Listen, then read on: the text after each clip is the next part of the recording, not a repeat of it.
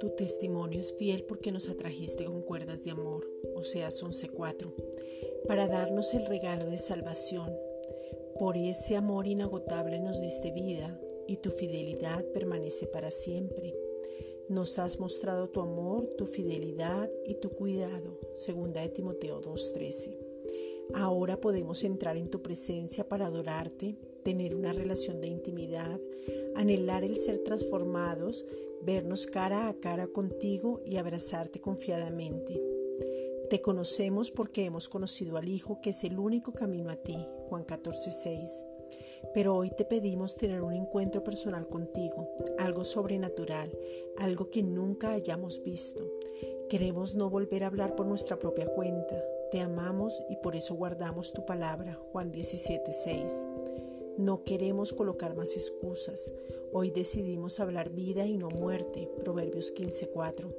Pensar antes de hablar. Filipenses 4 versículos 8 al 9 sostenernos únicamente en ti, levantarnos en Cristo para que Él pueda vivir su vida a través nuestro, Gálatas 2.20, y vivir en lo sobrenatural porque hemos entendido que tú eres el Todopoderoso de nuestras vidas.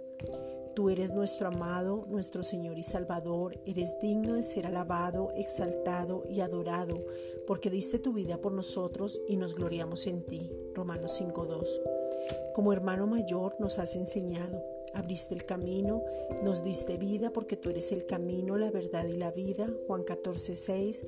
Nos reconciliaste con el Padre, nos diste ejemplo de constancia y claridad en el llamado. Tú eres el pan del cielo que descendió. Juan 6, 41. Y nos dice a comer esa vida en abundancia y eterna. Hiciste la voluntad del Padre siempre. Tomaste nuestro lugar para que pudiéramos vivir eternamente al comer de ti.